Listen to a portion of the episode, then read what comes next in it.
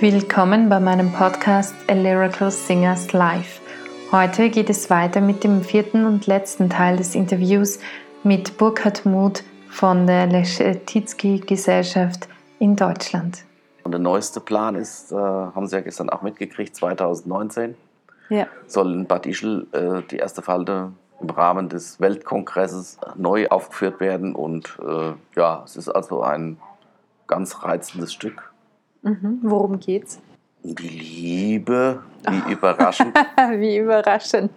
Aber wer ist es Aber diesmal? Ist es wieder Sopran ist verliebt in Tenor und Bariton will was von Sopran?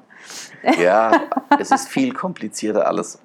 Und zwar ist es so, dass die Comtesse schon 22 Jahre alt ist und ihre Zofe hat auf ihrer Stirn die erste Falte entdeckt und hat dann also äh, gesagt, dass sie also auf gar keinen Fall weiter unverheiratet bleiben darf, sondern dass sie dringendst einen Mann bräuchte, weil sie ja sonst äh, möglicherweise in lebenslange Ehelosigkeit Was steuert. für ein Drama. Was für ein Drama. Und äh, ja, und da standen also drei Herren zur Debatte und ja, und die Zofe hatte aber einen anderen Geschmack als ihre Herrin. Und jetzt sollte sie also die drei Briefe, hat sie also dann geschrieben und sie sollte sie also adressieren, die Zofe, und dann dem Kammerdiener geben, der sie dann den entsprechenden Herren zustellt. So waren also eine Zusage Mhm. für ein Rendezvous sozusagen und zwei Absagen. Hm.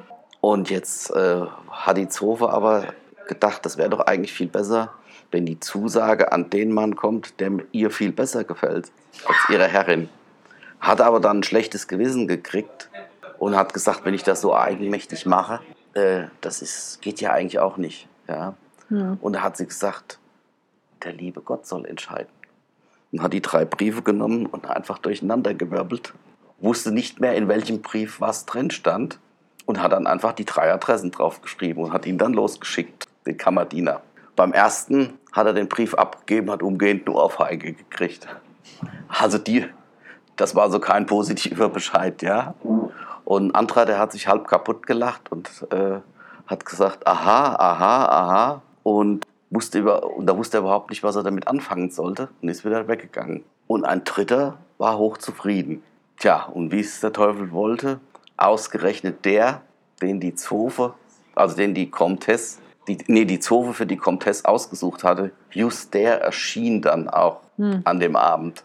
Und dann stellte sich heraus, dass dieser Mensch zwar nicht reich war, aber er war treu und er liebte sie von Herzen und hatte das in so schönen Arien dargelegt, dass sie gesagt hat, diesen wunderbaren Mann kann ich auf gar keinen Fall abweisen und hat ihn dann schlicht geehelicht. Und wie es nicht anders kommen konnte, die Zofe hat den Kammerdiener geheiratet und hat ihm aber gleich gesagt, so wie er sich da bei dem Verteilen der Briefe dumm angestellt hätte, müsste er doch wohl mit starker Hand geführt werden in der Ehe. Das ist mehr eine Operette, ist eine Oper. Das ist eine komische Oper. Eine komische Oper, ja. Ja, ist so auch von, von dem verwirrten Verwirrspiel, ja, ähm, passt äh, gar nicht zu der, der Zeit. Denn das ist ja Romantik, Spätromantik, wo Meyerbeer und andere äh, Sachen, historische Dramen, dramatische Sachen komponieren. Und das ist eher so Rokoko-artig verspielt.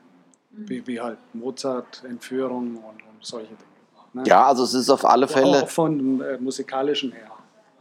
Also Ah. es ist nicht das Romantische, sondern mehr so dieses leichte Bel Canto-artige Singen. Ich habe es ja auch gehört. ja, also vom Sujet her, äh, Sujet her würde man sagen, es ist eher so im Stil, also 1869 ist die Uhr aufgeführt worden und äh, ist mehr so äh, im Stil der 1840, 50 so, als da so in diese Richtung. Eher, also zurück oder früher, ja.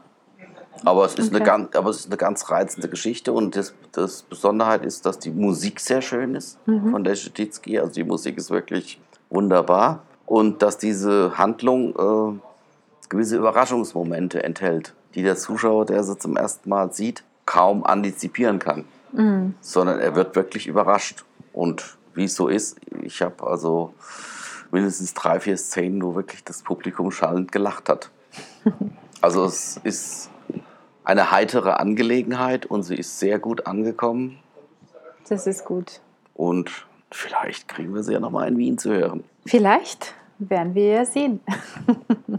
Ich danke auf jeden Fall einmal fürs Interview. Mhm. Ähm, wer Leschetizky hören möchte, ich habe zufällig im Internet mitbekommen, im 10. bis 12. August beim Chopin Festival in der Kartause Gamming wird Leschetizky dieses Jahr gespielt. Mhm. Ähm, wann genau, weiß ich jetzt nicht. Ich werde es wahrscheinlich posten.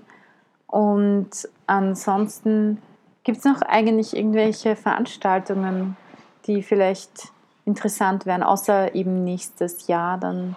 Ja, wäre Die vielleicht erstmal noch diese zwei Bücher zu erwähnen Mhm. über Leschetizky. Äh, außer dem, was ich selbst geschrieben habe, habe ich eben diese Reihe Studien, Materialien äh, zur Leschetizky-Forschung veröffentlicht. Mhm. Das sind jetzt zwei Bände erschienen von Anne Tulla und Angel Potocka. Wer sich also Mhm. da näher informieren will, kann die also im Handel erwerben. Mhm. Und äh, wer die kurz äh, und schnelle Information haben will, wählt einfach www.leschetizky.de.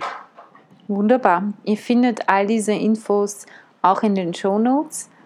Und damit danke ich dir ganz herzlich dafür, dass du bereit warst für das Interview. Gern geschehen. Und ja, ich hoffe, also ich nehme mal an, ihr werdet noch mehr von Leschetizky hören. Manche Größen müssen erst später entdeckt werden, um, damit sie ihre wahre Bedeutung bekommen. So auch Leschetizky. Und ich wünsche euch einen wunderschönen Abend, eine wunderschöne Nacht oder auch einen guten Morgen, wann immer ihr diesen Podcast hört. Und ihr findet noch einen Link zu Leschetizky in den Shownotes.